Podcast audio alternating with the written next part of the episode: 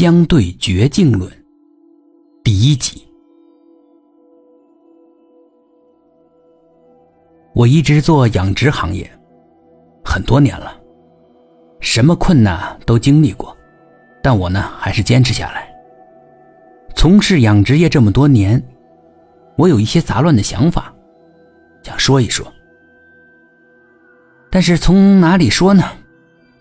呃，首先先问大家一个问题吧：思维有界限吗？当然有。那些你回答不了的问题，就是你的思维界限。回答不了的问题越多，说明你思维越窄小。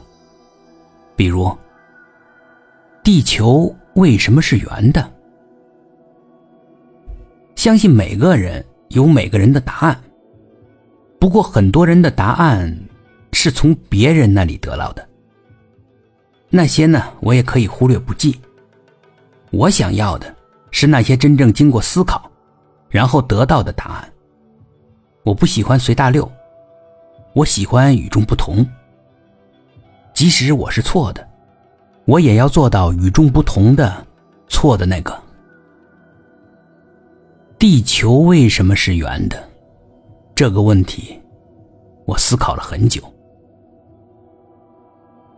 我从事养殖业很多年，真的是很多年。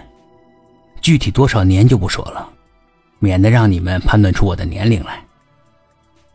养殖业要发展，就需要有规模，规模越大，客户才越乐意跟你合作。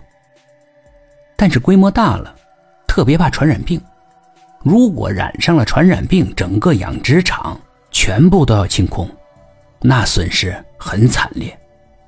而且爆发传染病的养殖场必须空场一段时间。就那么空着，什么都不能养。为了避免传染病在养殖场爆发，就需要增加消毒、增加喂药量、减少密度，这些呢都会增加成本、减少收益。这一直是困扰很多养殖户的问题。而且用药多了之后，动物体内会药物残留的更多，产生的蛋、奶等各种制品。也会有药物残留，这种残留对食用者是很不利的。比如说，有人很少感冒，他会觉得是自己身体强壮、抵抗力强，其实根本就不是，只是因为他喜欢吃肉食，而那些肉食当中有很多的抗感冒的药物残留，被他间接吃了。有些人提出了散养的概念，绿色养殖，很小的养殖密度。这样其实是空间的浪费，是资源的浪费，而且散养并没有可统一的标准衡量。一平米养一只叫散养，还是三平米养一只叫散养？有些人提出来，用粮食饲养，那就是绿色养殖。但是他们所用的粮食，为了减少成本。都是最廉价的，营养成分很单一，怎么可能会养出高品质的动物来？不是脂肪少、肉结实的动物，就是高档货，那是饿的、营养不良造成的。所以，有些人刻意买那些所谓的散养动物吃，而且愿意高几倍的价钱买那些概念上散养的、仿野生的，甚至野生的动物吃。这其实完全是被一种错误的宣传误导了。散养的一个致命点，就是卫生问题。有些人会说，不是都有检测吗？